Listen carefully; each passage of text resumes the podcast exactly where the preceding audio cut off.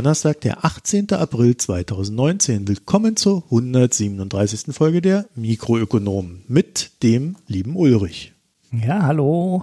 Grüß Gott, wir sind mal wieder zu zweit und vorweg ein paar administrative Dinge sind gar nicht so viele. Wir haben jetzt auf unserer Internetseite, wenn ihr da so drauf geht und dann so in der rechten Spalte mal guckt, nach ein klein wenig scrollen, da seht ihr jetzt, dass ihr euch zum einem Newsletter anmelden könnt. Das ist jetzt kein Newsletter in dem Sinne, weil dafür haben wir keine Zeit. Aber ihr könnt euch dort zumindest über neue Beiträge informieren lassen. Der ein oder andere möchte das vielleicht nutzen. Und wenn wir irgendwann mal mehr Zeit haben, machen wir vielleicht ein Newsletter draus. Mhm, vielleicht, genau. Das ist nämlich dummerweise viel Arbeit. Ja, also ab 10.000 Euro Spenden im Monat.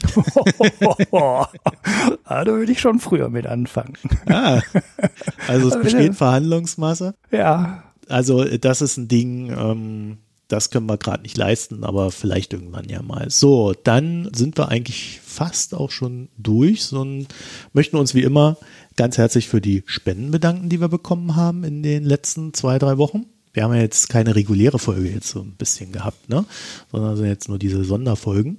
Da kommen demnächst auch noch ein paar, kann ich schon sagen. Da hat mich der Philipp hier über Ostern und äh, Anfang Mai da ziemlich voll geballert. da könnt ihr euch drauf freuen. Auch mit explosiven Themen.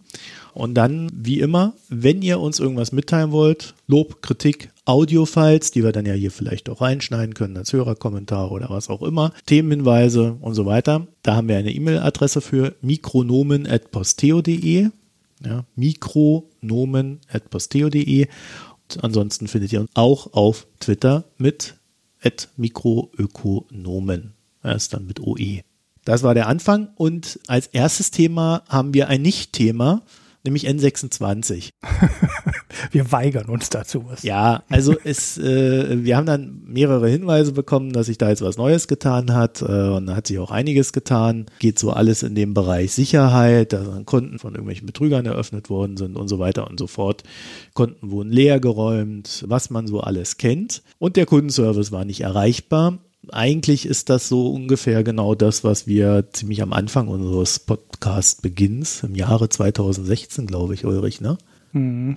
Sehr stark thematisiert hatten, dass die das halt einfach nicht in Griff kriegen, in Klammern kriegen wollen, weil sie da halt einfach Geld sparen. Also wir haben da jetzt, und weil die Berichterstattung wirklich sehr ausführlich ist, in, inklusive Kommentaren der Süddeutschen und sonst wo, wir haben da nicht mehr beizutragen, außer told you so. Und das machen wir natürlich nicht. Ja, da stehen wir drüber. Genau. Da würden wir nie darauf hinweisen, dass wir es euch von vornherein gesagt haben.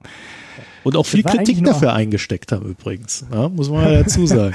ja, die, wir müssen alle, alle klopfen sich dauernd auf die Schulter und äh, schreiben vor jede News exklusiv, exklusiv davor. Das müssen wir jetzt auch mal ein bisschen mehr machen. genau. Deswegen, wir haben Deutschland exklusiv. Wem gehört eigentlich Huawei? Das ist so ein Thema, also intuitiv denkt da jeder so, ja klar, das ist ein chinesisches Unternehmen, das ist ein Staatsunternehmen. Jetzt sagt aber Huawei die ganze Zeit, nein, wir sind äh, Mitarbeiter geführt. Mhm. Das ist auch eines der wesentlichen Argumente in diesem ganzen Komplex. Unterliegen wir einer staatlichen Kontrolle und Führung und sind wir deswegen sicherheitssensibel, wenn ihr unsere 5G-Technik einsetzt? Und jetzt gibt es tatsächlich ein Paper, das sich mal sehr intensiv mit dieser Frage beschäftigt hat. Christopher Balding und Donald C. Clark haben sich, wie gesagt, intensiv damit beschäftigt und Huawei gehört, kann man hier sagen, 100% einer Gesellschaft, deren Anteilseigner zu 1% der CEO Ren Zhengfei ist. Ja, also der Chef von Huawei hält 1% 99 Prozent dieses zweiten Unternehmens gehören einem Trade Union Komitee. Oha. Und das ist eine Gewerkschaft. Genau, wollte ich sagen. Ja. Mhm. Es ist völlig unklar, wie die internen Machtverhältnisse da sind und auch die Abläufe. Das heißt, wer da wem was sagt oder auch nicht, man weiß es nicht. Es ist völlig intransparent. Sicher ist allerdings eine Sache, nämlich die Mitarbeiter haben keinen Zugriff auf die Vermögenswerte, sprich die Aktien, mit denen sie dann über irgendwas abstimmen könnten. Deswegen ist auch diese Behauptung, das Unternehmen ist Mitarbeiter geführt, schlicht falsch. Was allerdings für die Mitarbeiter dahinter steckt, ist, dass es wohl einen Einnahmenverteilungsmechanismus gibt, der sie an den Gewinnen des Unternehmens teilhaben lässt. Dann ist halt die, die Frage, so eine Gewerkschaft klingt ja erst aus deutscher Sicht ja erstmal recht unverdächtig. Ne? Ja, ist halt, ja, die IG Metall, der gehört VW. Ist natürlich in dem Fall nicht der Fall, sondern in China ist es schlichtweg so, dass eine Gewerkschaft, das ist der Staat. Hm. Wenn also diese Gewerkschaft genau das ist, was eine Gewerkschaft in China normalerweise ist und das auch alles so umgesetzt wird, wie es in China normalerweise umgesetzt wird, dann ist Huawei zu 99 Prozent ein Unternehmen, das dem Staat gehört. Mhm.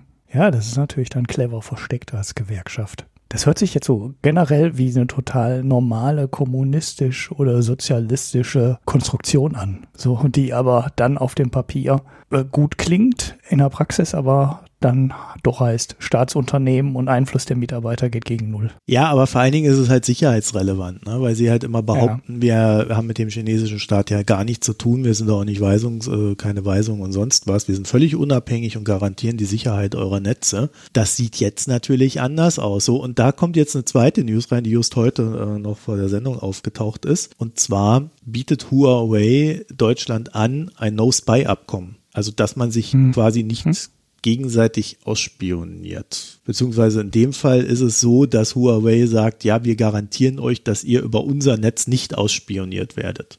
Aber über alle anderen, oder wie? Äh, ja gut, das können sie ja nicht garantieren, ne? Ja. Aber das Sonderbare daran ist, No-Spy-Abkommen gibt es eigentlich, naja, nur zwischen Staaten. Und Deutschland hat das bei mhm. China angefragt, ein No-Spy-Abkommen zu schließen. Und Huawei mhm. oder Huawei gibt da quasi die Antwort.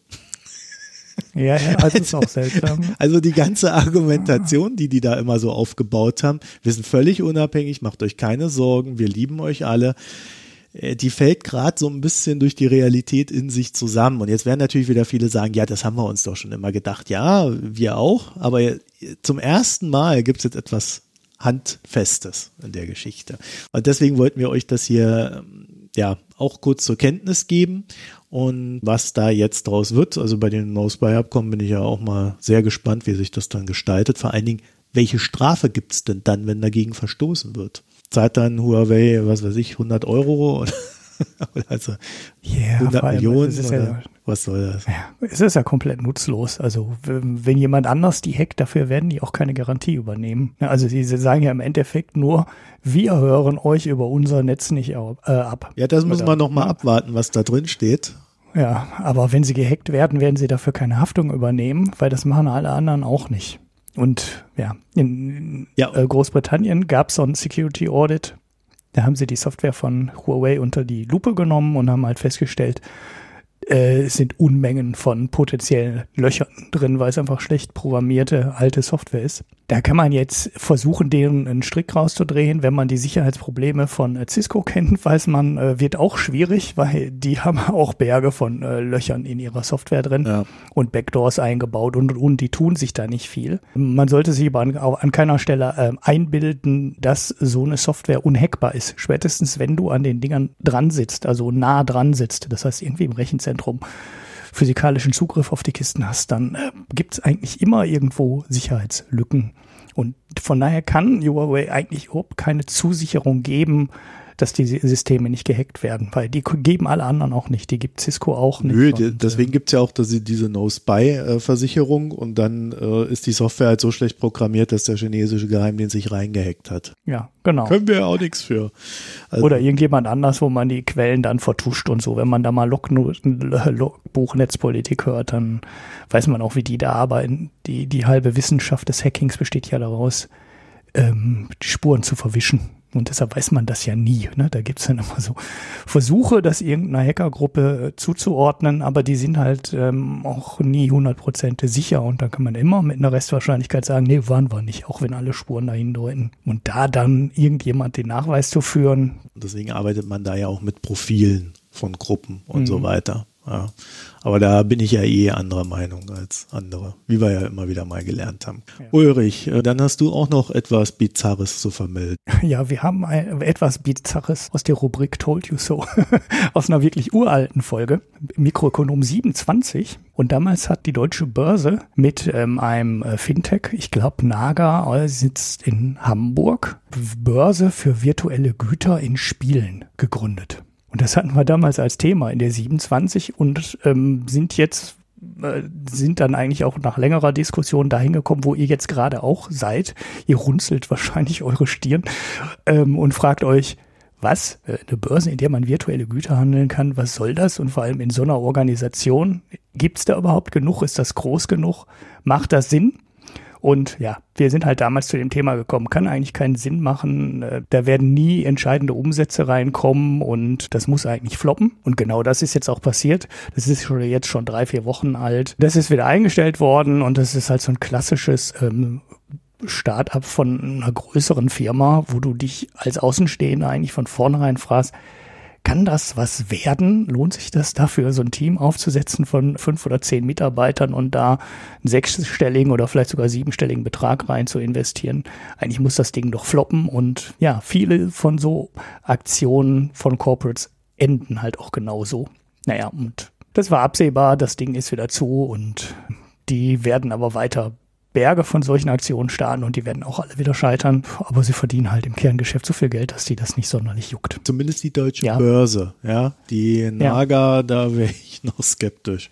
Ja, okay, ja, ja, das ist eine gute Einstellung. Ich verlinke einen Artikel von Payment and Banking, ähm, die im Endeffekt genauso auch an das Thema range rangegangen sind und glaube ich sogar auf uns verwiesen haben, ne? auf unser Told You So. Ich weiß es nicht, zumindest haben sie es auf, auf Twitter gemacht. Ja, das war das. Ich habe noch was zum Thema Fake-Reichtum in China. Ulrich, du kennst ja dieses Problem, ne? du hast nichts und ähm, hast aber viele Kontakte, die, die dich übers Internet so verfolgen und denen musst du ja irgendwie was bieten. Ne? Und, äh, ja. und dann gehst du her zu WeChat und kontaktierst deinen, den Dealer deines Vertrauens, und schickst dem eine Audiofile, die er dann zum Beispiel über ein Bild mit Händen, wo dann 50 Millionen Euro in den Händen sind und äh, du sprichst dann irgendwie darüber, boah, seht euch das Geld an.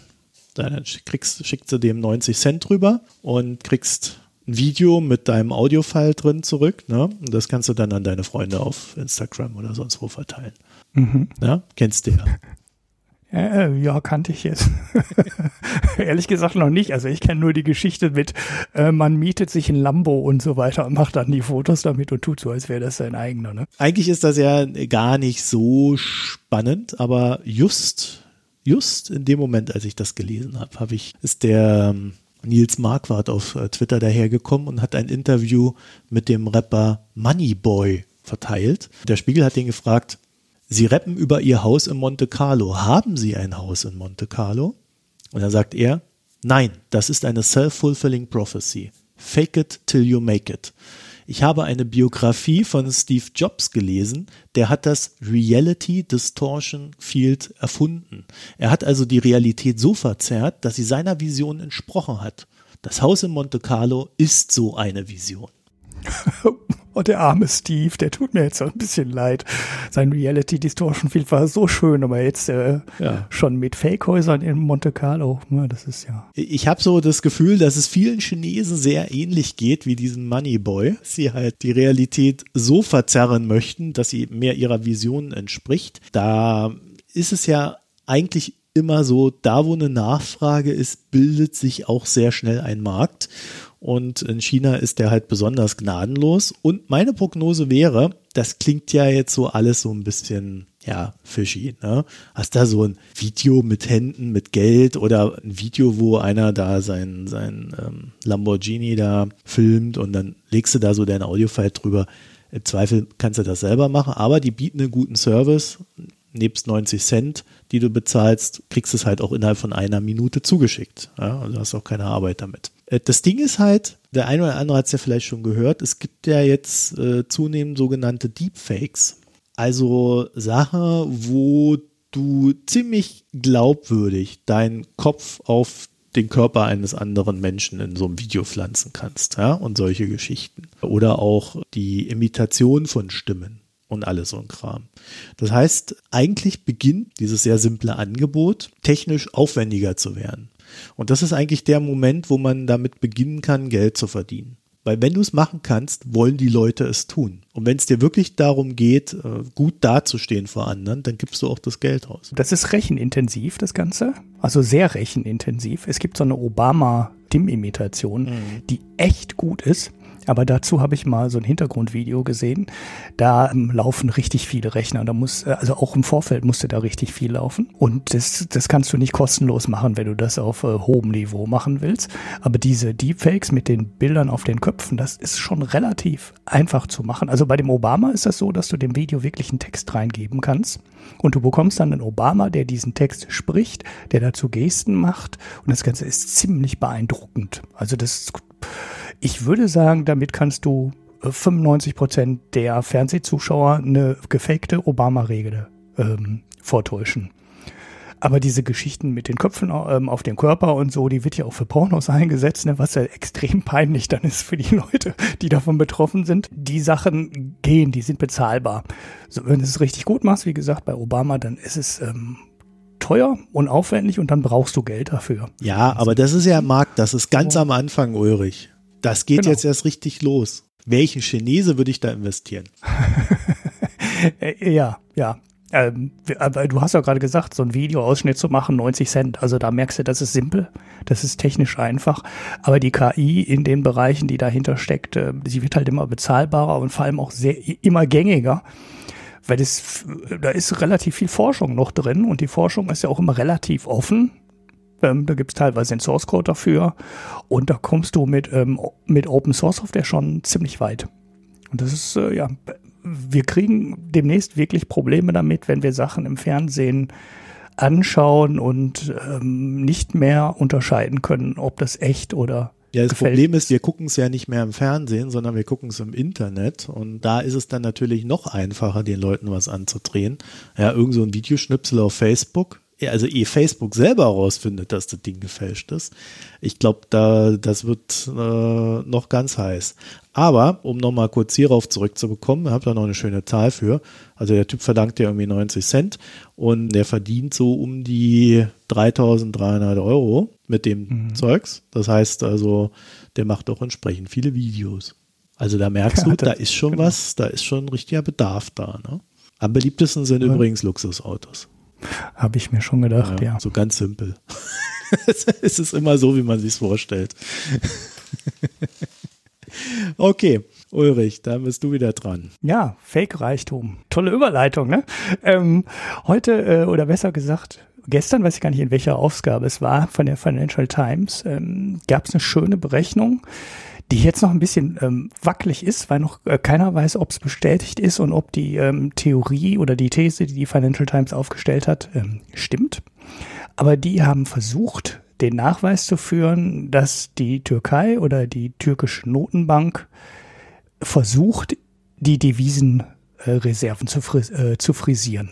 Sprich, ähm, der Verlust an ausländischen Devisen in der Bilanz der türkischen Nationalbank oder Zentralbank wäre größer als offiziell zugegeben. Und interessant, das Ausmaß, es geht halt nicht nur um ein bisschen Manipulation, sondern es geht halt schon um einen größeren Anteil. Also die Financial Times schätzt, dass die Notenbank ungefähr 12 Milliarden in der Bilanz über Swaps ähm, generiert hat. Also ähm, Swaps sind halt so Finanzkonstrukte, mit denen du Zahlungen aus der Zukunft und so weiter hin und her schieben kannst. Das war auch damals die Geschichte mit der Griechenland die eigenen Schulden mithilfe von Goldman Sachs in die Zukunft geschoben hat. Ja, immer stichtagsbezogen, ne? Immer zum Jahreswechsel haben sie das über die Swaps, äh, haben sie die in den Schuldenstand runtergedrückt.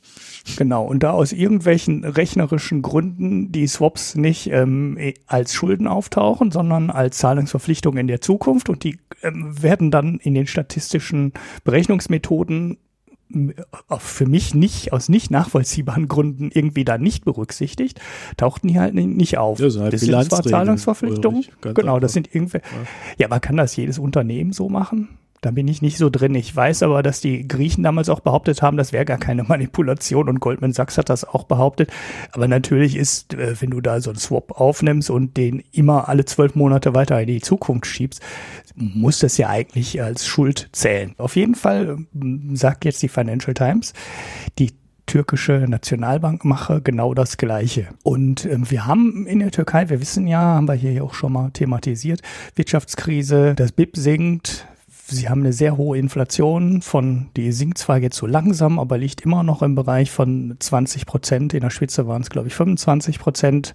Die türkische Währung ist nach einer Stabilisierung jetzt wieder schwächer, nicht so dramatisch wie im letzten Jahr, aber es sind durchaus so leichtere Schwächetendenzen wieder da. Die Finanzmärkte gucken natürlich sehr intensiv auf die Devisenreserven, weil das ist ja ja, das Kanonen oder äh, das kann ja die, ähm, wie sagt man, äh, die Munition, die die Notenbank hat, um gegen Währungsspekulationen zu arbeiten. Ne, also sie können zwei Sachen machen, die Zinsen im Inland erhöhen, damit das Geld im Inland bleibt und nicht weiter abfließt. Das möchte Erdogan aber nicht, weil es natürlich die Wirtschaft weiter abwürgt über die hohen Zinsen.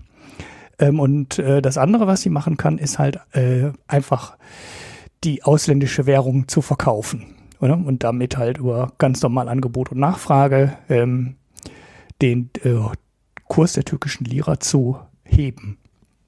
Gut, wenn man aber keine Devisenreserven mehr hat, ne, also keine ausländischen Devisenreserven, kann man natürlich auch keine ausländischen Devisen mehr verkaufen. Das ist dann sehr logisch und deshalb gucken die Märkte darauf und schauen, wie viel ähm, Futter hat denn die Notenbank noch. Und offiziell ausgewiesen waren da am Anfang März 30 Milliarden Dollar.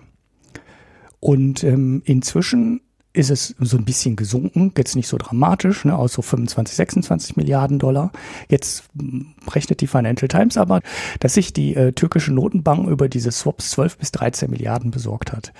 Das heißt, wir sprechen hier über einen wirklich entscheidenden Teil, der irgendwie sehr so grob irgendwo so bei 40, 50 Prozent der gesamten Devisenreserven der Notenbank liegt. Und das wäre dann nach der strengen Definition fake. Und diese Devisenreserven wären gar nicht da. Und wir wären jetzt innerhalb von, ja, ungefähr sechs Wochen von 30 Milliarden Devisenreserven auf um diesen Fake bereinigt, nur noch ungefähr zwölf gesunken. Und damit hätte die türkische Notenbank viel, viel weniger Munition, als alle gedacht haben. Okay, ich habe gedacht, oh, das ist eigentlich total die Hammer-News. Sie hat, äh, ich habe es auf Twitter geteilt, es hat keiner retweetet, es keiner drauf reagiert. Und dann habe ich noch mal kurz den äh, Kurs der türkischen Lira gecheckt. Und ja, es ging ein Prozent runter, aber es war jetzt eigentlich auch nicht so dramatisch. Und dann ist es vielleicht auch einfach so, dass den offiziellen Zahlen, ne, also den 26 äh, Milliarden oder Anfang März 30 Milliarden Dollar Devisenreserven an der Börse und an den Devisenmärkten eh keiner mehr traut. Ne, also dass überhaupt gar kein Vertrauen mehr am Markt da ist, was die offiziellen Zahlen aus der Türkei angeht. Also man zeigt sich, äh, man Schulterzucken war nur noch angesagt. Und äh, die Frage ist, wieso erstellen so Autokraten überhaupt noch Wirtschaftsstatistiken, wenn die eh keiner glaubt? Ne? Also eigentlich müsste ja eine Reaktion an der Börse da sein, wenn die Devisenreserven offiziell und äh, inoffiziell sich um den Faktor 2 unterscheiden. Ja, wobei die natürlich schon das auch wissen könnten, ne? weil es wird ja ausgewiesen, sonst hätten die das ja auch nicht rechnen können. Ja, also die, ja, also so, so, so halb, es ist irgendwie so, so halbtransparent. Ne? Also ich weiß jetzt auch ehrlich gesagt nicht, wie die Financial Times an die Informationen rangekommen ist. Die türkische Notenbank sagt auch ganz offiziell, das wäre alles ähm, gemäß der internationalen Rechnungslegung und die Interpretation der Financial Times wäre falsch. Allerdings Swaps in der Bilanz einer. Na, die Swaps werden ausgewiesen und daher können die mit denen rechnen. Also ja. ähm, da gibt es halt eine Zahl, mit, denen du, mit der du dann arbeiten kannst. Von daher würde ich sagen, ist die Info tendenziell ohnehin schon so ein bisschen im Markt. Aber mhm. ja, es zeigt halt einfach, auf was für wackeligen Füßen das Ganze steht. Und ich habe ja jetzt auch noch ein bisschen was zur Türkei, das eigentlich ziemlich gut dazu passt, zu dem, was du da gerade gesagt hast. Also gerade das Ende. Mhm. Ja. In der Türkei waren ja jetzt Regionalwahlen und die sind nicht immer gut für Erdogan ausgegangen. Und es war eigentlich schon vor den Wahlen klar, dass nach den Wahlen verschiedene Reformen kommen müssen. Ja, also die haben halt die Reformen, die gemacht werden mussten, schlichtweg hinausgezögert, haben versucht, Wahlgeschenke zu verteilen. Äh, wir hatten das ja drin mit den äh, niedrigen Essenspreisen, also mit den äh, Nahrungsmittelpreisen, die da subventioniert wurden und so weiter und so fort. So, und jetzt ist es äh, gelaufen und jetzt kommt äh, der Schwiegersohn vom Erdogan her, das ist ja auch der Finanzminister, und legte so einen kleinen Plan vor, der erstmal so neutral betrachtet ganz gut klingt. Ja, also so das, was halt gemacht werden muss. Staatsbanken sollen mit 4,9 Milliarden Dollar rekapitalisiert werden, damit da der Druck raus ist. Die Pensionen will man reformieren. Ich glaube, das wird die Bürger am Ende nicht sehr freuen. Steuereintreibungen sollen effizienter gestaltet werden und man möchte mehr exportieren. So wie ich jetzt das gesagt habe, wurde das auch so verkündet. Das heißt, so wirklich Details darüber, wie das Ganze vonstatten gehen soll, sind noch nicht bekannt. Und dann passierte etwas sehr Sonderbares. Und zwar gab es beim IWF Weltbank-Treffen, hat sich die Türkei mit verschiedenen Investoren getroffen. Also da gibt es dann einfach so ein Meeting, gehen alle in einen Raum, Türkei erzählt was. Schwiegersohn von Erdogan hat erzählt als Finanzminister dort halt, was er so machen will, zumindest theoretisch. Was man dann so aus dem Meeting raushört, war, also ich, ich, ich nenne mal nur ein Wort, Shitshow. Worst Shit Show ever. Ja, Worst Shit Show ever gewesen. oder so Sachen wie, ich habe noch nie jemanden so unvorbereitet in so einem Meeting gesehen. Ja, Schwiegersohn, ne? Beruf Schwiegersohn. Richtig krass. Und äh, wir erinnern uns, als die Währung da auf dem Höhepunkt ihres äh, Verfalls war, ist ja der äh, Herr Schwiegersohn da schweißüberströmt vor die Presse getreten, um zu verkünden, dass alles in Ordnung ist. Und die halbe Welt hat sich da, naja, äh, sorry, aber drüber lustig gemacht, weil es halt einfach nicht glaubwürdig war. Und es setzt sich halt fort. Also, äh, weißt du, wenn du sagst, die Märkte haben nicht reagiert, weil sie dem eh nicht vertrauen, ja, das liegt aber auch an dieser Figur. Und da gibt's ja sehr gute Berichte drüber, die halt auch nachzeichnen, dass das Problem von Erdogan ist, dass er selber eigentlich fast niemandem mehr vertraut und sich deswegen an seine Familie hält. Mhm. Und äh, ja, das scheint jetzt nicht unbedingt in einem Übermaß an Kompetenz zu enden. Ja, naja, man beobachtet es ja auch bei Trump Ne? Das ist ja genauso. Er holt immer alte Freunde und Familie auf die entscheidenden Posten. Also Ivanka hat jetzt gesagt, dass sie den Job als Weltbankchefin explizit abgelehnt hat. Ja, ja ich glaube, deshalb hat Erdogan auch so eine Angst, ähm, die Wahlniederlage in Istanbul zuzugeben, weil da kommt er ja her. Ne? Er war ja erst ähm, Bürgermeister in Istanbul. Genau, und da begann sein Aufstieg. Und das war ja auch ziemlich lange. Und ähm, wir wissen alle, so Autokraten neigen dazu, richtig korrupt zu werden. Und wir kennen ja auch aus Russland die so bestimmte Zahlen, ne, was da ein Kilometer Autobahn und so, so, so, so bestimmte Dinge kosten und was die in anderen Ländern kosten. Und da weiß man, okay, das kann nicht fünfmal teurer sein in Russland, äh, aber trotzdem kriegen die Leute, die fünfmal so teuer bauen wie in anderen Ländern, beim nächsten Mal wieder den Auftrag. Und das sind ja genau die Nummern, die man in der Türkei auch beobachten kann. Und wenn da mal jemand in die Bücher schaut, in Istanbul, was da unter Bürgermeister Erdogan alles passiert ist, man kennt die Connections ja alle, ne? Man weiß ja, wem heute die Medienfirmen alle gehören. Das ist ja auch alles von, ähm, an Freunde von Erdogan gegangen. Und wenn da mal jemand anderes in die Akten reinschaut, ähm, das reicht dann aus, um den abzusägen, weil da ist so viel Korruption am Start, dass das überlebt er nicht. Das ja, aber die ganzen Korruptionsaufdeckungen, die es gab, hat er ja bisher auch überlebt. Also da bin ich noch skeptisch, ob das wirklich zu was führt. Oder man macht halt gemeinsame Sache, ne? Ja, oder er muss ja wieder alle in den Knast stecken oder so. Das geht natürlich ja, dann auch. Also ähm, wäre ich noch sehr vorsichtig. Mm, ja. ja, gut, vielleicht war ich da jetzt zu optimistisch. Ne? Ähm, aber ich würde trotzdem in den Unterlagen dürfte einiges drinstecken und äh, ja, mal schauen, wie die, wie die Geschichte dann ausgeht. Ja. Auch ob er wirtschaftlich da umsteuern kann. Das ist ja auch sehr es kommt halt von außen auch kein Vertrauen in das Land. Ähm, er hat da jetzt seinen Schwiegersohn installiert und die Notenbank macht komische Geschichten und ähm, ja, die Reformvorschläge sind so unfassbar vage. Wer soll jetzt da hingehen und großartig ähm, investieren? Außer sein Kumpel Putin, mit dem er jetzt ja wieder irgendwas gemacht hat. Ne? Aber der kann auch bei sich installieren. Äh, investieren. Ja, aber da hat er ja die nächsten Probleme. Aber gut, das führt jetzt hier vielleicht dann irgendwann ja. noch zu weit. Aber da hat er ja die nächsten Probleme. Die, äh, die Türken haben ja das äh, russische Raketenabwehrsystem SU-400 oder S-400 gekauft. Und die Amis sagen jetzt, ja, wenn ihr das kauft, Also auch wenn ihr es kauft und im Keller verschimmeln lasst, äh, dann nehmen wir euch aus unserer Verteidigungsproduktion raus. Ja, ich glaube, die F-35 mhm. sind das bei den Amis.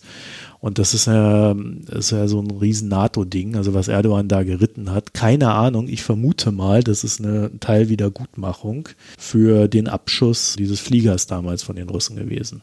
Ja, das mhm. war der Deal. Äh, jetzt hat er halt ein größeres Problem, der Erdogan. Aber da sieht man halt, dass er sehr viele Probleme hat und auch das ist natürlich wirklich ein größeres Thema für die Wirtschaft, weil wenn die Amis jetzt mit Sanktionen gegen die Türkei anfangen oder wieder weitermachen, ja, dann wird es für Erdogan nicht leichter. Naja, kommen wir zum Thema Greenwashing. Ulrich. Jetzt hast du ja schon das unterste Stichwort aus den Ja, aber das hat so gut gepasst. Das hat so gut gepasst. Zu Erdogan Greenwashing? Naja, gut. Ähm, egal.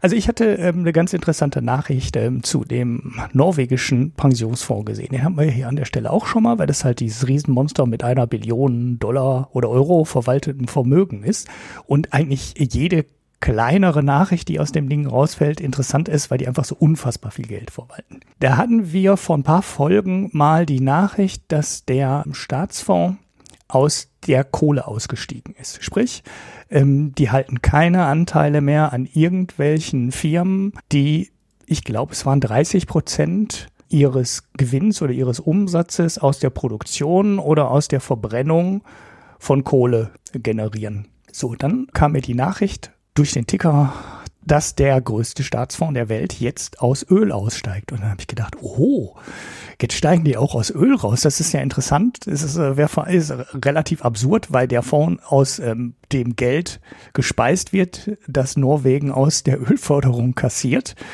Das wäre halt so ein bisschen, äh, ein bisschen absurd. Nee, das ist ja eigentlich total logisch, weil du brauchst, du willst ja eine Risikodiversifizierung machen. Also du nimmst dein ja, jetzt, jetzt, genau, Geld jetzt mit Öl ein. Warum die aussteigen?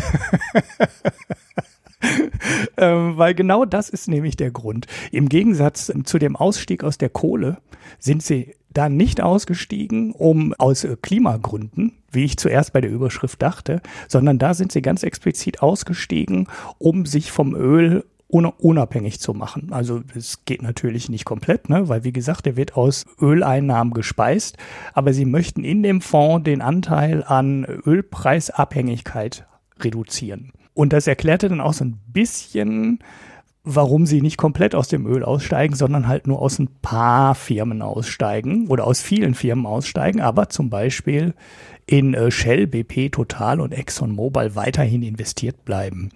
Weil da sagen sie halt, die sind dadurch, dass sie viele andere Sachen machen, hängen die nicht so eins zu eins am Ölpreis wie Firmen, die nichts anderes machen, außer Öl zu fördern. Es, ähm, ich fand es aber ganz interessant, weil es halt kein Ausstieg ist. Also sie haben viel Lob bekommen direkt von so Klimaschutzorganisationen, haben gesagt, yeah, macht da alles genau richtig. Aber ich vermute, die haben auch nur die Überschrift gelesen und nicht die Details, weil sie bleiben halt in den richtig großen Ölfirmen weiterhin investiert und ähm, halten laut Spiegel auch weiterhin zu dem Zeitpunkt, als die Nachricht kam, 37 Milliarden Dollar in äh, Shell, BP, Total und ExxonMobil. Das heißt, da sind immer noch richtig große Investitionen in diesen großen Firmen und es ist ähm, beileibe kein Rückzug aus dem Ölsektor. Was ein bisschen schade ist, wo ich dachte, sie gehen da weiter, aber offensichtlich äh, bewerten sie diese Firmen ein bisschen anders als die anderen Firmen. Ja, wobei bei Shell ja oder Royal Dutch Shell heißt das ja, glaube ich, ne? Das war ja so, so eine Fusion irgendwann mal von denen. Ja, ja, ja, die haben ja auch so einen Doppelsitz mit Niederlande und ja, Großbritannien, oder zumindest hatten sie ja, den mal. Ich bei, weiß auch den aktuellen Stand. Bei Shell ist es ja so, dass es dort sehr starke Lobbying-Aktivitäten von äh, auch Investorenseite gibt. Also da gab es mal eine Abstimmung auf einer Hauptversammlung, äh, die immerhin sechs Prozent der, also das, der Marktkapitalisierung da aufgebracht haben, das Unternehmen grüner zu machen. Ja? Also dass sie mindestens mhm. mal 50 Prozent der CO2-Emissionen senken innerhalb äh, kürzester Zeit. Und ja, also wir verlinken das mal, das ist so eine Lobbygruppe, Follow This, kommt, glaube ich, aus den Niederlanden, das Ding. Und äh, die, die gehen da auch ganz offensiv ran. Und gleichzeitig, äh, da gab es mal in der FT einen sehr schönen Bericht drüber, ähm, ist es halt tatsächlich so, dass auch immer mehr kapitalmarktaffine Unternehmen, äh, Fonds oder sonst was einfach versuchen, Druck auf die Unternehmen auszuüben und zu sagen, ey Leute, werdet grün. Also nicht etwa, weil das irgendwie alles Ökos sind, sondern weil die sagen, die Risiken, die entstehen, wenn ihr nicht jetzt handelt. A, natürlich für die Umwelt als solche, aber auch B, für eure Bilanz. Die sind nicht kalkulierbar. Deswegen wollen mhm. wir, dass ihr euch da bemüht. Und jetzt hat ja äh, hier Shell auch irgendwie angekündigt, dass sie auf der nächsten Hauptversammlung da irgendwas vorstellen wollen, wo es so ein bisschen besser werden soll. Ist jetzt wahrscheinlich nicht der große Wurf, aber der Druck, der führt schon zu was. Und diese ganzen öffentlichen Debatten, wo sich alle drüber aufregen und sonst noch was, auch die führen dazu, dass auch im Finanzmarkt ein gewisses ähm, Bewusstsein dafür entsteht, dass man handeln muss. Deswegen bin ich immer nicht so ganz skeptisch bei der Sache. Ja, also ich glaube schon, dass Unternehmen auch darauf reagieren. Es ist allerdings die Frage, und das ist eine größere Diskussion, die ja auch schon fast philosophischer Natur ist, kann man es den Unternehmen überlassen? Zu bestimmen, wie und in welcher Form sie versuchen, diese Risiken aus ihrer Bilanz zu bringen oder ähm, diese Risiken für die Bilanz zu mindern, indem sie was Gutes für die Umwelt tun? Oder ist da nicht tatsächlich mehr der Staat gefragt, auch Vorgaben zu machen? Ja, und da kommen wir dann wieder zu diesen alten Themen. CO2-Emissionshandel und so weiter und so fort. Ja, Shell hat ja auch Sonnenbatterie oder Sonnenenergie, ich weiß jetzt gar nicht offiziell, wie sie jetzt gerade, wie die Firma offiziell heißt, gekauft. Das ist nicht so eine ganz kleine Firma. Ich habe auf Twitter ein bisschen geheult, als äh, die gekauft wurden, weil das eine der interessantesten Startups im Bereich neuer Energien in Deutschland ist. Ja, die sind aber in direkter Konkurrenz zu Siemens, ne? Und Siemens fängt da jetzt auch gerade an. Ja, die sind eher in direkter Konkurrenz zu Tesla. Also die können halt so ein Zeug wie virtuelle Kraftwerke schon. Ne? In Australien haben die eins zu eins ähm, gegeneinander geboten. Mhm. In Australien steht ein großes, äh, steht ein großer Akkupuffer von Tesla und Sonnenenergie ist in Australien auch aktiv. Und der, das ist halt ein bisschen unterschiedlicher Ansatz und deshalb ist Sonnenenergie eigentlich so cool, weil die bieten so virtuelle Kraftwerke an. Ne? Also du kannst wirklich deinen Speicher, den du in dein Haus setzt, komplett von denen fernsteuern lassen. Und dann entscheiden die, wann der Strom ins Netz fließt, wann der Strom in die Batterie fließt und auch wann der Strom aus der Batterie ins Netz fließt. Ne, das heißt, die übernehmen die komplette Steuerung und können dann bei allen verkauften Hausbatterien, die die so anbieten, den Strom halt über die Groß, über die Börse oder vielleicht haben sie auch Direktabnehmer, das weiß ich nicht genau, äh, wo die den Strom verkaufen, aber die steuern den ganzen Kram für dich. Und dann kannst du sogar hingehen und sagen, ich kaufe mir eine Solaranlage auf, äh, setze ich mir aufs Dach, kaufst du bei Sonnenenergie, du kaufst dir den Puffer in den Keller und dann bekommst du den Strom umsonst. Ab diesem Moment, ne, weil die Solaranlage ist natürlich so groß, dass sie einen Überschuss produziert, den Sonnenenergie dann äh, verkaufen kann.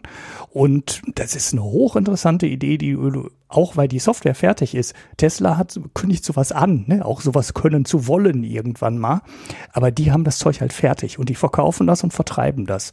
Und das ist eine echt äh, führende Firma am Weltmarkt. Also ich kenne den Markt jetzt nicht detailliert, aber ich kenne keinen anderen, der das so aktiv am Markt hat und verkaufen kann und auch weltweit verkauft. Ne? Das ist eine hochinteressante Firma. Und gut, die ist jetzt halt Shell.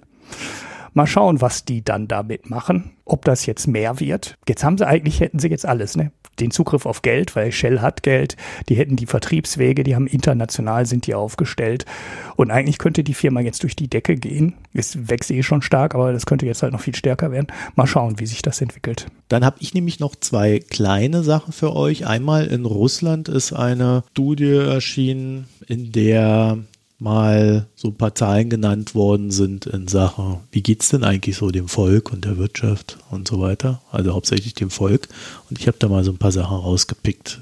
Einfach mal so als Talking Points in aller Kürze. Also, 3% der reichsten Russen besitzen 89% des Finanzvermögens. Uh. ja, ja, mehr als ein Drittel der Russen können sich keine zwei Paar Schuhe im Jahr kaufen. 12 Prozent der Russen nutzen eine Außentoilette oder eine öffentliche Toilette. Der Durchschnittsrusse hat 13 Prozent weniger Geld zum Ausgeben als im Jahr 2013. Mhm. Die wenigsten Russen können sich überhaupt einen Urlaub leisten. Und 53 Prozent der Russen haben nicht genug Geld, um unerwartete Ausgaben zu stemmen. Was sagt denn die russische Regierung dazu?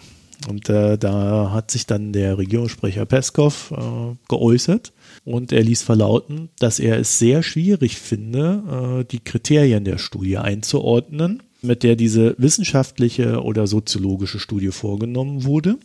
Denn zum Beispiel, warum zur Hölle Schuhe? Er findet das alles sehr akademisch und nicht nah genug bei den Menschen. Und Ulrich, mhm. bei solchen Sachen bleibt mir immer nur ähm, zu sagen, ich halte es da mit dem großen Philosophen Dimitri Medvedev. Halten Sie durch, alles Gute. Ich wünsche Ihnen gute Laune und Gesundheit. Ja. Hat er, hat er auf der Krim gesagt, als die Leute ihm sein Leid geklagt haben. Ja, haltet durch. Das sagen die aber auch schon seit zehn ja, Jahren oder 15 Immer ganz Jahren. wichtig, den Leuten auch äh, eine gute Gesundheit zu wünschen. Und dann aber äh, etwas passender noch zu dieser Shell-Geschichte, was zu Usbekistan. Wir erinnern uns, Usbekistan ist dabei, sich zu öffnen, nachdem es da einen neuen Staatspräsidenten gibt. Das heißt nicht, dass das ein freies Land ist, sondern nur, dass äh, es wesentlich freier ist als vorher, aber immer noch äh, ja, unfrei. Und ähm, Usbekistan verfügt über recht ansehnliche Öl- und Gasvorkommen. Ja. Mhm. Und da gibt es ein ähm, ja, staatliches usbekisches Öl- und Gasunternehmen, Usbek Neftegas heißt das Ding, trägt 15 Prozent zum BIP bei und es hat einen Plan. Es möchte nämlich die nächste BP, Royal Dutch Shell oder sonst was sein. Und jetzt denkt man sich so, ja, ich Usbeken da wieder. ein bisschen größenwahnsinnig. Aber äh, sie haben jetzt schon 30 Prozent mehr Mitarbeiter als Royal Dutch Shell. Mhm. Ja gut, sie sorten sind wahrscheinlich auch nicht so viel. Ja. Sie sind wahrscheinlich auch nicht ganz so effizient ja, wie die Konkurrenz aber sie wollen jetzt hinaus in die Welt und ähm, ja, Konkurrenz aufbauen. Und äh, ich frage mich halt, woher kommt denn das Geld dafür? Weil klar, sicherlich verdienen die auch ein bisschen was, aber so eine globale Expansion, die dürfte dann doch recht kostenintensiv sein, oder? Naja, das ist ja auch kein Markt, der unbeackert ist bis jetzt. Ne? Also da gibt es ja schon genug ja. Anbieter. Ja, eben. Also ich glaube schon, dass sie das wirklich machen wollen. Ich glaube aber, dass es auch nicht so der Riesenwurf werden wird, weil das ist ja so ein Projekt über Jahrzehnte, sich da in diesem Markt wirklich weltweit, also global äh, zu etablieren, stelle ich mir schwierig vor, auch wenn die sicherlich Zugriff auf das ein oder andere Land haben werden. Und dann, in dem Sinne, sind wir eigentlich also durch, ne? Dann, Pix, wie sieht's denn bei dir aus? Ähm, es ist ein Planet Money uh, The Indicator. Das ist diese Kurzserie, die täglich kommt. Also ein täglicher Podcast, ungefähr zehn Minuten immer. Und da wird immer eine Zahl im Endeffekt durchgesprochen, im Wesentlichen. Und dieses Mal geht es um ein Thema, was mich schon länger fasziniert. Und äh, zwar um die Studentenkredite, also wie, wie heißen die Studentenkredite? Heißen die hier Studienkredite? Wie heißt denn das? Wie wird's das auf Deutsch heißen? Na, ist egal. Auf jeden Fall ähm, den Kredit, den du aufnehmen musst, um in den USA zu studieren, wenn deine Eltern nicht unfassbar viel Geld haben. Dann also gehst du halt fast alle. Hin. Ja. ja, und äh, musst dir halt so einen Kredit besorgen. Äh, die Ausbildungskosten, also das ist der Teil, der mich daran so ähm, interessiert die Ausbildungskosten in den USA sind in den letzten zwei Jahrzehnten extrem gestiegen. Das finde ich im Vergleich Deutschland und ähm, dem Airquotes neoliberalen USA immer so interessant, dass genau die Sachen in den USA extrem teurer geworden sind, die man uns vor 10 oder 15 Jahren vorgestellt hat, ähm, dass es in den USA alles viel besser ist. Ne? Also das Gesundheitssystem ist besser und da wird alles bezahlt und Privatisierung ist total gut. Und Bildungssystem, ähm, das ist in den USA viel besser. Schaut mal, wie viele gute Universitäten die haben, Weltruf und alle aus der ganzen Welt kommen in die USA und wollen da studieren. Wenn du jetzt ähm, die 10, 15 oder 20 Jahre später auf diese Argumente draufschaust, siehst du, die Kosten für das Gesundheitssystem in den USA sind explodiert. Und die Kosten für Ausbildung in den USA sind explodiert. Und alles von dem, was man mal äh, früher gesagt hat, ist überhaupt nicht eingetreten. Ich will nicht sagen, dass das Gesundheitssystem nicht gut ist. Das ähm, ist gut, wenn du das bezahlen kannst. Und die Ausbildung in den USA ist auch gut, wenn du das bezahlen kannst. Und genau das ist das Problem. Ähm, dieser Podcast ähm, spricht ein bisschen so über die Summen, die im Bereich Studienkredite unterwegs sind. Und inzwischen sind die ähm, Studienkredite schon so hoch, dass die ähm, Studenten es teilweise nicht mehr schaffen, mit den Kredithöchstsummen, die die Banken vergeben, ihr Studium bezahlen können. Und jetzt wird ähm, gehen, müssen viele Studenten schon so einen Zweitkredit dazu nehmen, für den die Eltern dann bürgen. Und das fand ich so als Konstruktion so absurd, dass ich diesen kurzen Podcast dazu mal picke, um diese kleine Geschichte zu erzählen. Eins der Probleme ja. mit diesen äh, diesem Thema Studieren in den USA ist ja, dass halt auch sehr viele ausländische Studenten in die USA gehen und sich dort quasi in die Unis reinkaufen. Ja, also da mhm. kommen dann halt die reichen Chinesen her und äh, können sich das dann leisten und treiben damit natürlich auch die Preise für die ja, US-Bürger mit nach oben. Und dann hast mhm. du, wenn du dann halt nur Elite-Unis hast und dir irgendwie so dieses Mittelmaß fehlt, wie das ja in Deutschland sehr oft hast, ja, dann kracht halt hintenrum alles weg und so. Und eine der interessanteren News äh, zu dem Thema war letzte Woche, dass sich der Wind in China so gedreht hat, dass es mittlerweile als Manko gilt, wenn du in den USA studiert hast. Aha, weil die ihre eigenen Unis für besser halten inzwischen? Oder warum? Ja, aber auch, weil sie natürlich ihre Probleme mit den USA haben. Das ist ja äh, Leute, die dort studiert haben, die sind nicht mehr richtig chinesisch und so weiter. Ne? Da würde ich jetzt drauf tippen, dass die Nachfrage aus China für US-Unis in Bälde zurückgehen wird und mhm. dadurch dann auch wieder die Preise für die Unis.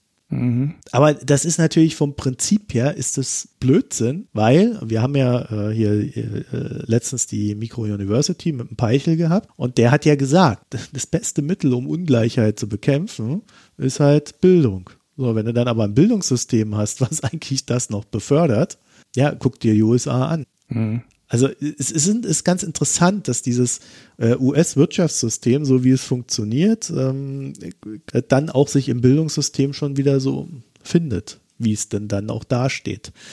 Und das ist auch nochmal ein Hinweis, dass es schon ganz gut ist, dass wir es hier anders machen, aber dass wir natürlich auch gucken sollten, dass wir unsere Reformen, die ja, äh, ja auch schon wieder seit ein paar Jahren anstehen müssten, halt auch irgendwie mal in den Griff kriegen müssen. Ich glaube, die haben jetzt zum ersten Mal seit Ewigkeiten haben sie BAföG erhöht, ja, und so ein Blödsinn. Hm, naja, und bei den explodierenden Mieten in vielen, gerade in den Unistädten, sind die Mietkosten ja auch völlig durch die Decke gegangen. Also jetzt nicht in allen, aber in sehr, sehr vielen. Du kannst es richtig sehen. Große Uni, dann hast du eine sehr gute Rangliste der Städte, in der die Mieten am stärksten gestiegen sind, weil halt auch nicht gebaut wurde, weil nicht ausreichend Studentenwohnheime gebaut wurden und alle in WGs wohnen müssen. Ne? Und die WG ja dann auch noch den interessanten Aspekt hat, dass natürlich eine Drei-Mann-WG in der Lage ist, eine höhere Miete zu bezahlen als mhm. äh, ein Einzelner, was dann auch die Mieten wieder treibt und da sind so viele interessante Aspekte drin. Ähm, ja, auch in dem äh, Bildungssystem in den USA. Jetzt könnte man ja denken, wenn die Bildungskosten so durch die Decke gegangen sind, ähm, dann äh, verdienen die Professoren jetzt alle so viel Geld an den Unis. Nee. Das ist aber das ist überhaupt nicht so passiert. Das ist äh, völlig absurd. Die Kosten gehen durch die Decke, also für den Studenten aber es fällt nicht bei den Professoren runter. Das ist einer der Aspekte, die daran Ja, weil die Uni selber sind. ja schon im Profit Center ist. Und es ja. gibt halt sehr viele Professoren auch in den USA. Also wirklich teilweise Professoren, äh, die ja dann teil auch nur auf Zeit sind. Ne? Also die haben dann halt mal ein Semester und dann wird geguckt, ob das verlängert wird und so weiter. Die wohnen in Autos. Wow. Also ja. da gibt's wirklich völlig absurde Sachen und äh, wenn er halt irgendwie lehrt in Harvard und so weiter, das heißt halt nicht, dass du erfolgreich bist, sondern auch da wirkt mhm. genau wieder dieses gleiche System. Es gibt halt diese Koryphäen, die ganz bekannt sind, ob die nur wirklich Koryphäen sind oder ob man es ihnen nur zuspricht, sei mal dahingestellt.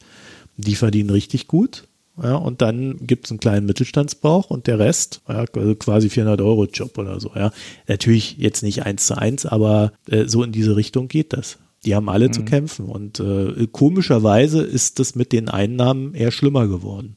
Ja, ja, da könnte man auch mal richtig lange was zu machen. Auch zu, zu diesem Aufstiegsaspekt, ne, den finde ich nämlich auch total interessant. Ich mal ganz kurz mit dem Rüdiger Bachmann drüber diskutiert auf Twitter, aber ich bin in dem Thema nicht ähm, genug drin, um ihm Kontra geben zu können an der Stelle.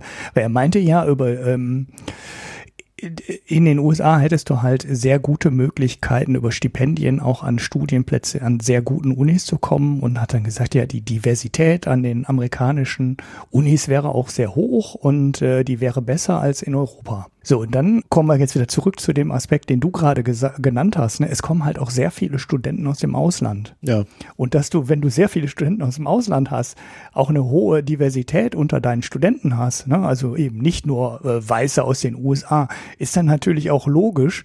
Aber ähm, das kannst du dann halt auch nicht am Land festmachen oder an der Hautfarbe festmachen, sondern da musst du eigentlich gucken, wie divers ist die Uni, was äh, das Einkommen der Eltern angeht oder das Vermögen der Eltern angeht. Das wäre eigentlich der Parameter, den man messen müsste. Und dann könnte man vielleicht auch ein bisschen mehr darüber reden, ob das wirklich möglich in, ist, in den USA in der Breite äh, über Bildung aufzusteigen in der Gesellschaft oder ob nicht doch ähm, der Großteil der Plätze, die für Amerikaner reserviert sind, dann eben doch an die Reichen gehen und die ähm, Diversität unter den Studenten halt nur ein Phantom ist, was über die ausländischen Studenten da reinkommt. Aber was halt in den USA ja. anders ist, du kannst halt aufsteigen, ohne an so einer Uni gewesen zu sein. Es wird aber auch, das sagen die aktuellen Studien, immer unwahrscheinlicher.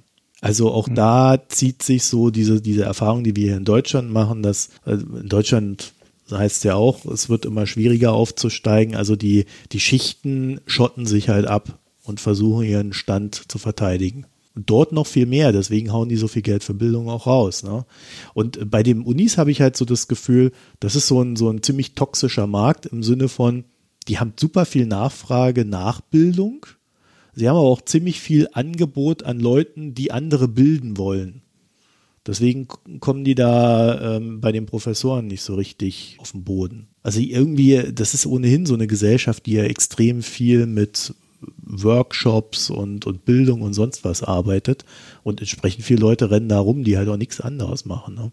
Naja, da hängen ja auch immer ähm, zig Institute an jeder Universität dran, die dann ähm, ja eigentlich nicht mehr universitäre Bildung machen, sondern ja für die Wirtschaft arbeiten im Endeffekt. Ja, und da die Bildung übernehmen, so als externe Fortbildung für ja, irgendwelche Leute aus irgendwelchen Unternehmen. Dann habe ich auch einen Pick. Siehst du, jetzt haben wir doch wieder nochmal ein Thema reingeschoben. Ich habe einen Pick, der völlig äh, unverdächtig ist. TikTok. Diese ja, Video-App ja. aus China. Und ich finde das Ding ziemlich geil. Ja, haben sich ja mittlerweile, kennt ja mittlerweile jeder, ja, haben sich über eine Milliarde Leute angemeldet. Das ist gerade so der neue heiße Scheiß. Ich habe das auch vor ein paar Monaten entdeckt und ähm, ich finde das total geil, weil man so einen recht umfassenden Einblick in andere Kulturen bekommt. Mhm. Also der Algorithmus ist so gut, dass du immer wieder Sachen reinkriegst. Also die Deutschen sind echt am schlechtesten, tut mir leid. Das ist der deutsche Humor, der ist einfach. Ich weiß, weißt du, äh, wenn, wenn du da so die Koreaner dir anguckst, die machen dann immer so Videos, wo die, die, die haben ja so ein bisschen mit Herzschmerz zu tun, ja. Oder wird äh, irgendwie ein äh, Obdachloser kriegt Essen oder irgendwie eine Frau spuckt ins Essen rein, gibt es dem Obdachlosen, dann kommt so ein Typ, der tritt ihm ins Essen rein. Das wirkt dann irgendwie so, als ob, als ob der dem das Essen kaputt machen will. Dann schmeißt er ihm Geld hin, tut arrogant, ja, und am Ende siehst du, dass er ihn da halt vor dieser äh, Spucke von der Frau gerettet hat. Ja, das ist dann so, ne? Die geben sich halt irgendwie Mühe, irgendeine Story zu entwickeln. Dann haben scheinbar ein Febel für so, ähm, ich glaube, das gab es vor Jahren mal einen Artikel irgendwo, die, die, die genießen es, Videos zu produzieren, wo du heulen musst. Ja gut, ich habe jetzt noch nicht geheult, aber das setzt sich auf TikTok halt auch fort. Und dann kommen dann die Deutschen mit diesem Comedian-Humor, den du aus dem Fernsehen kennst. Mhm. Der schon auf YouTube zur Scheiße war und machen das dann auch noch auf TikTok und geben sich echt keine Mühe mit ihren Videos. Also jedenfalls, man kann dort tatsächlich einen sehr schönen Einblick in andere Kulturen halten und wie die so ticken, von ihrer Kommunikation her in einem bildlichen Sinne. Und ich finde das sehr anregend. Mhm. Also schaut mal rein oder lasst es auch. Das sind ja Chinesen. Ne? Die haben dann eure Daten. Alle, genau, ach, alles direkt nach China. Ja.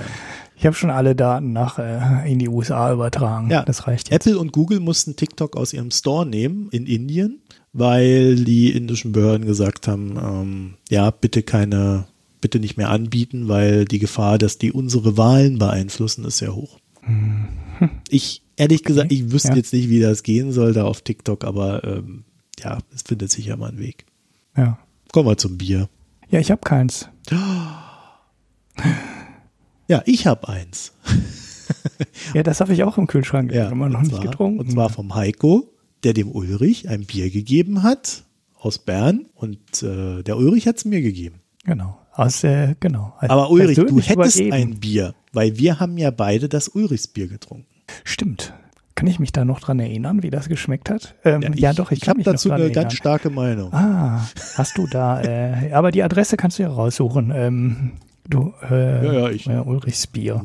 Ja, ja genau. Ähm, ich erinnere mich, es war, ähm, äh, dann habe ich ja doch ein Bier. Also es war ähm, eins der würzigsten Biere, die ich in letzter Zeit getrunken habe. Also vor allem, wenn man ähm, so äh, harmloses, helles Bier nimmt. Ne? Also bei dem dunklen weiß man ja sofort, dass die oft ziemlich würzig sind. Bei dem kommt es ähm, ein bisschen überraschend, weil es so ganz normal aussieht und das könnte halt auch so ein ja, Schlappesäppel sein, ne? was einfach nur so zum Wegschlabbern ist. Äh, das war dann aber ähm, ja völlig überraschend würzig und äh, es war so an der Schwelle von dem, wo ich sagen würde, es ist mehr ähm, zu würzig.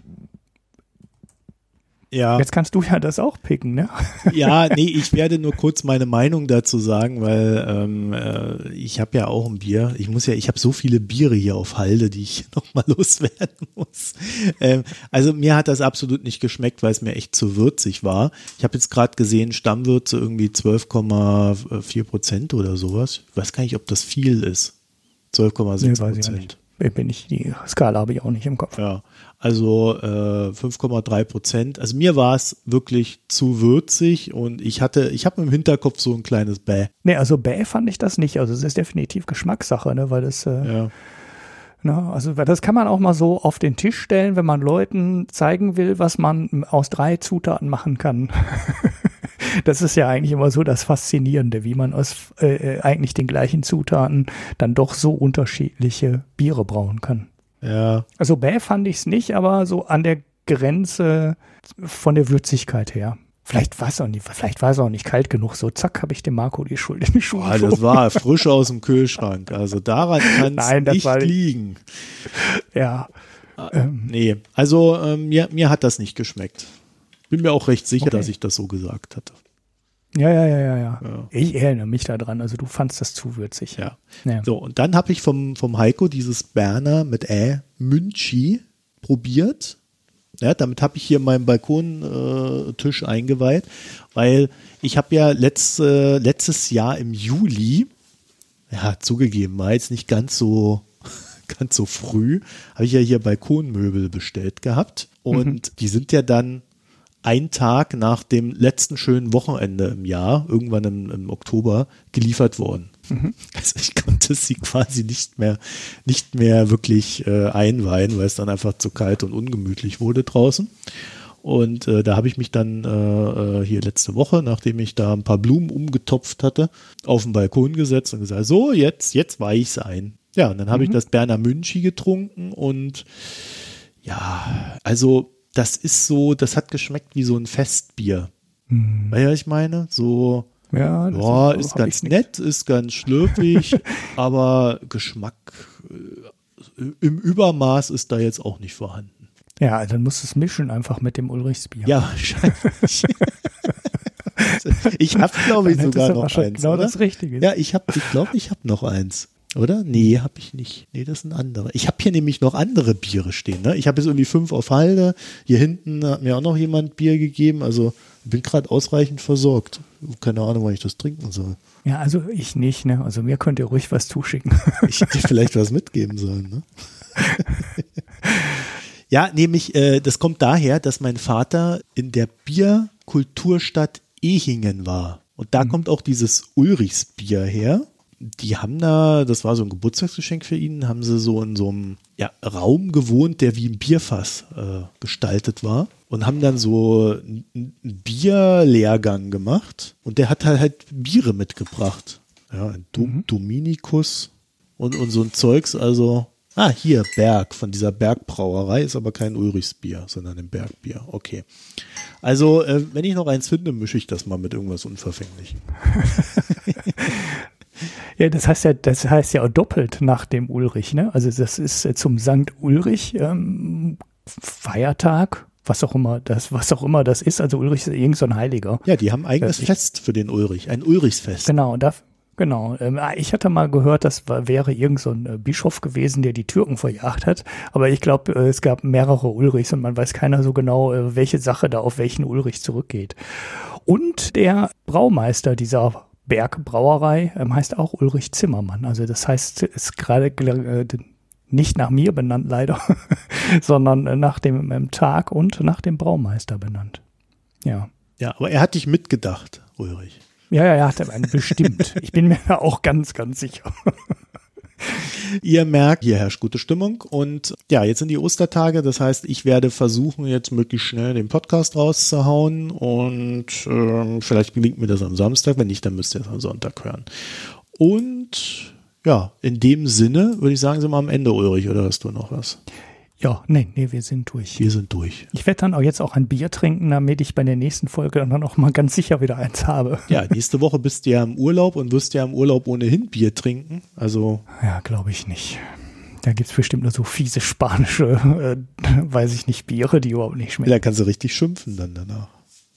Ja, nee, das will ich aber nicht. Ich will ja gutes Bier trinken. Das ist ja Sinn und Zweck der Übung. Nicht schlechtes Massenbiere, ja. Naja, okay. Äh, dann danken wir euch fürs Zuhören und äh, wenn euch die Sendung gefällt, dann schaut doch mal auf unsere Internetseite. Und wir haben jetzt auch ein paar Themen gehabt. Da könnt ihr dann auch kommentieren. www.mikroökonomen.de oder ihr könnt natürlich uns auch eine E-Mail schreiben, wobei wir auch die Kommentare mögen, auf der, wenn sie auf der Internetseite auftauchen. Manchmal gibt es ja da noch ganz nette Debatten. Also mikronomen.post posteo.de ist die E-Mail-Adresse, das zur Erinnerung. Und wenn ihr dann aber auf der Internetseite seid oder auch wenn ihr dort nicht seid und jetzt deswegen dorthin geht, da gibt es den Spenden-Button, da könnt ihr uns dann äh, Geld zukommen lassen, damit wir uns nicht nur Bier leisten können, sondern auch die Weiterentwicklung des Podcasts. Ja, ich fürchte ja, da stehen auch bald wieder ein paar Investitionen an. Also da, dazu aber wahrscheinlich bald mehr. So, in dem Sinne, euch eine schöne Zeit, frohe Ostern und bis bald. Tschüss. Tschüss.